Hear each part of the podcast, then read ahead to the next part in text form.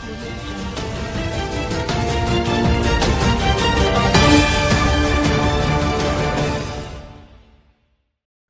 迎你回到本集的《睁开眼睛放眼国际》，我是居民林正勋。这个礼拜我们想带你关注的是以巴冲突，或者是说以巴战争。在上个礼拜星期六，十月七号，以哈马斯为首的巴勒斯坦为武装集团从加萨地带向以色列发动了。大规模的入侵，哈马斯将这次行动称为“阿克萨洪水行动”。这次的袭击已经发射了数千枚的火箭弹，武装分子使用陆地、空中以及海上交通工具进入以色列领土。以色列国防军发动反攻，这个反攻。被命名为“铁剑行动”。在十月七号早上，当地时间的早上，哈马斯向以色列中部及南部发射了至少三千枚的火箭弹。大批的武装分子使用车辆侵入以色列的领土。据以色列称，武装分子冲破加萨和以色列之间的隔离墙，强行通过加萨的边境口岸渗入，并且攻击周边的以色列社区以及军事设施，造成了至少一千两百人死亡，这是当天的数据。那今天现在已经超过了这个数字。如果你想要进一步的了解这个数字死伤人数的话，因为我们的 podcast 节目可能不及时，那这边就不能提供给你。你可以在 Google 上面搜寻“以色列战争、以巴冲突”，就可以收到最新最及时的讯息。自战争开始以来，发生了许多。针对以色列平民的暴力事件，其中哦，这个最一开始的雷姆音乐节大屠杀，至少造成了两百六十人死亡。巴勒斯坦武装分子将以色列的士兵以及平民，包含儿童、孕妇、老人等等的呃民众。以及士兵都挟持到了加萨地带。这一次的战争是以巴冲突的转折点。在去年，以色列人和巴勒斯坦人之间发生了多起的暴力事件，以色列的定居点不断的扩张，杰宁和阿克萨清真寺发生冲突，造成。两百五十人的巴勒斯坦人以及三十二名的以色列人丧生。哈马斯就将这些事件作为袭击的理由，并且呼吁巴勒斯坦人加入驱逐占领者并拆除隔离墙的战斗。以色列总理。内塔雅胡宣布了国家进入战争状态以及紧急状态，并且发誓对恐怖主义进行强而有力的报复。这也是从一九七三年的赎罪日战争。呃，赎罪日战争哦，是为什么叫做赎罪日战争？因为他这个战争的赎罪日战争，在这一次的为什么那么重要呢？因为哦，根据我们调查，赎罪日战争是在一九七三年十月六号到十月二十六号的之间开打之。间的战争。那本次的战争前一天就是赎罪日战争五十周年的纪念日。那这个是不是有特别的意义呢？目前还不得而知。那这一次的紧急状态以及战争状态是经过五十年以来哦，以色列首次正式旋转，并且随后的这几天都已经。发布了要组成紧急团结政府，联合打击巴勒斯坦的进攻。什么是联合战？联合团结政府呢？联合团结政府哦，是代表说他们在这段时间不会进行任何和。团这个战时战争没有关的法案，全部都会集中在要对付这个战争。那这个内阁战时内阁，这战是战争的战，战时内阁是联合政府，至少会包含了上一届第三十七届的政府的执政党。之一的利库德集团以及以色列反对党全国联合党，还有上一届的联合政府当中的各种极右派以及极端正统犹太教主义政党都会加入。暂时的内阁当前目前只包含三名内阁成员，分别是现任的以色列总理内塔雅胡以及。全国联合党党首本尼坎呃甘坎以及现任的以色列国防部长约阿夫查兰特，此外也邀请了两名观察员，分别是前呃以色列的参谋总长艾森克特以及战略事务部长德。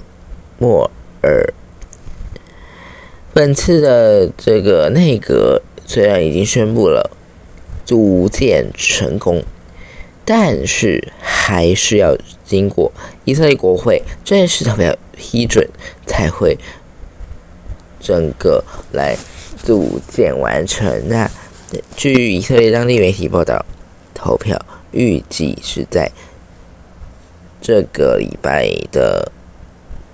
以色列当地的礼拜四、礼拜五晚间举行。那我们在下周也更新这个投票状况。那么我们今天就进入正题。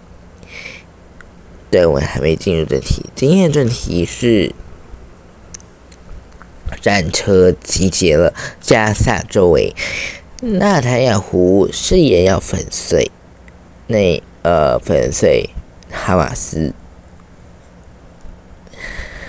以色列在加特走廊附近，在今天，今天是星期五，在已经在加特走廊十一节战车准备发动地面攻击、地面入侵。以歼灭、歼灭整个统治当地巴勒斯坦的武装集团哈马斯。以色列国的军事首领表示说：“现在已经是时候正式开战了。”根据路透社报道，以色列政府为求他们国家的应措施赢得支持，向美国国务卿布林肯。以及北大西洋公约组织北约国防官员表示：“哦，呃，他们在和这两位长官、这两位官员布林肯以及北约的国防官员直接展示了。孩童还有平民在音乐节被呃在音乐节的时候在以色列被哈马斯杀害的血淋淋画面。布林肯表示，以色列展示了一名小宝宝全身布满了弹孔，以及士兵的斩首，年轻人在车里面被烧死的画面。他表示，这简直是最糟糕的恶行，真的超出了他们的理解范围。这是以国史上巴勒斯坦武装分子犯下死伤最严重的一次攻击。以色列誓言采取报复行动。布林肯和全球各国一样，呼吁以色列展现克制的态度，但同时也重申美方支持，表示美方永远会和他们同在。布林肯在今天当地时间十二号预计会接见约旦。呃，预计预计会在约旦接见约旦国王阿卜杜拉二世二阿卜杜拉二世，那还有遭到以色列占领的约旦河西岸巴勒斯坦自治政府主席阿巴斯，作为旨在阻止战争战争失控的。中东行一环，布林肯预计计划访问美国关键盟友卡达、沙特阿拉伯、埃及、阿拉伯联合大公国。部分国家对于哈马斯具有影响力。哈马斯是伊斯兰主义团体，获得了伊朗撑腰。以色列军事首领。哈勒维表示说，以色列将从哈呃加萨作为的安全失败的这个经验吸取教训，这些失败造成了这次攻击发生。他说他们会学习调查，但是现在是时候开战了。美国国防部长阿辛表示说。美国的军方对于以色列的安全援助不会受限，还说华府希望以色列军方在对哈马斯执行战争的时候可以做对的事。奥斯汀预计在十月十三号当地时间来到以色列，这一话将会会晤以色列总理纳坦雅胡。那截至今年是十月十三号星期五，目前我们看到数据，加萨走廊已经增到了一千三百五十四次。那这是巴勒斯坦巴勒斯坦的伊斯兰主义团体哈马斯。统治下的这个加萨走廊卫生部的最新数据，哈马斯呢的这个统治下面的加萨走廊的卫生部表示说，至少已经有一千三百五十四名的市民加萨市民罹难。另外，有六千零四十九人受到不同程度的伤势，这已经超过了我刚刚所说的一千两百人死亡的数字。红十字国际委员会近东和中东主任卡卡。伯尼卡布尼在今天的时候表示，加萨走廊的人道情况很快就会难以控制。在卡波尼发表以上言之际，以色列正猛烈的攻击拥有两百三十万人口、由哈马斯控制的加萨走廊。哈马斯在七号的时候向以色列发动了突袭，造成当地超过一千两百万呃一千两百人死亡。那这两个数字，以色列的这边数字一千两百人。以及刚才加萨走廊的一千三百五十四人，加起来已经破两千六百人死亡了。以色列总理纳塔亚胡今天誓言粉碎哈马斯，呃，今天是指十月十三号。那他在十月十三号的时候表示说，还要会。粉碎哈马斯，敦促世界对对待这个伊斯兰国 ISIS 的方式来对待这个伊斯兰主义武装团体。纳塔亚胡会见来访的美国国务卿布林肯的时候也表示，如同 ISIS 被摧毁一样，哈马斯也会将。被摧毁，必须以对待伊斯兰国，也就是 ISIS 的态度来对待哈马斯。以色列已经召集了三十六万名的后备军人，准备发动可能的地面攻击行动。这场呢，将会由哈马斯对。以色列发动的血腥大规模攻击突袭，引发的战争已经夺去了双方至少两千五百人的性命。以色列封锁了加萨走廊，并且轰炸那里，那报复巴勒斯坦基金组织。哈马斯突袭，那土耳其是怎么看呢？土耳其总统埃尔莫埃尔多安埃多安今天表示，以色列方不成比例的回应形同大屠杀，但是他同重申哦，土耳其愿意为双方。进行调解。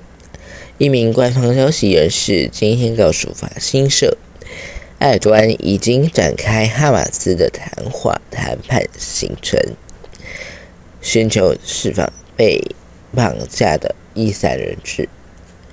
哈马斯在这次的突袭行动当中，抢走、掳走、强行掳走了数十名的以色列人质。民营电视频道土耳其新闻网报道，安卡拉当时介入这次脱伤。这名消息人士证实了报道内容，说他们正在谈判，以确保人质安全。路透社报道，安卡拉本周提出。为以巴调解之后呢，埃尔多安以及土耳其外长还有区域大国、西方国家的对口对口官员通话。不过，以色列驻土耳其大使在十月八号表示，谈论这个条件为时过早。土耳其现在都支持。巴勒斯坦人，并且允许哈马斯成员在境内活动，并且同时也会也支持两国方案。和欧洲联盟还有美国不同，哈马斯不不被土耳其当作恐怖组织。土耳其和以色列充满火焰味之年，呃，多年之后，一直在修补。关系这几年都是这样。不过呢，埃尔端今天批评以色列对于加萨走廊的攻击不成比例，没有任何的道德基础。他呼吁全世界不要胡乱的选边站，并且警告，根本的问题不解决的话，会造成更暴力的新冲突。根据安纳鲁安纳杜鲁新闻社报道，埃尔多安会在周五和沙地阿拉伯王储穆罕默德·沙尔曼以及阿尔及利的总统纳布纳塔布纳进行通话。报道引述了埃尔多安的话，指出为了土耳其。他们会准备竭尽全力，包括进行调调解以及公平仲裁，以顺利的、迅速的终结这场冲突。那以巴战争还没有结束，所以如果你想要了解更多的讯息的话呢，欢迎你立刻上。呃，网络上面搜寻“以巴认真”，获得更新、最新、最及时的讯息。另外，张凯金发展国际也已经开通了 Podcast 的 YouTube 频道，在 YouTube 上面也可以看到我们的节目内容喽。你只要在 YouTube 上面搜寻“郑凯金发展国际”就可以了。也欢迎你按下订阅、分享，让我能够被更多人看见。那如果你想要找我的话，你可以到资讯底下的 Instagram 官方 Instagram 以及我的个人 Instagram 都可以找到我哦。任何意见的话，欢迎在留言区告诉我，或者是透过刚才上述的这个联络的方式告诉我也没关系。如果你喜欢这期的节目的话，欢迎到各大 Podcast 平台留下五星评论。让我们知道你是喜欢这期节目的，我们才有更多的动力能够支持，呃，继续制作这个节目。谢谢收听收看，我们下周见，拜拜。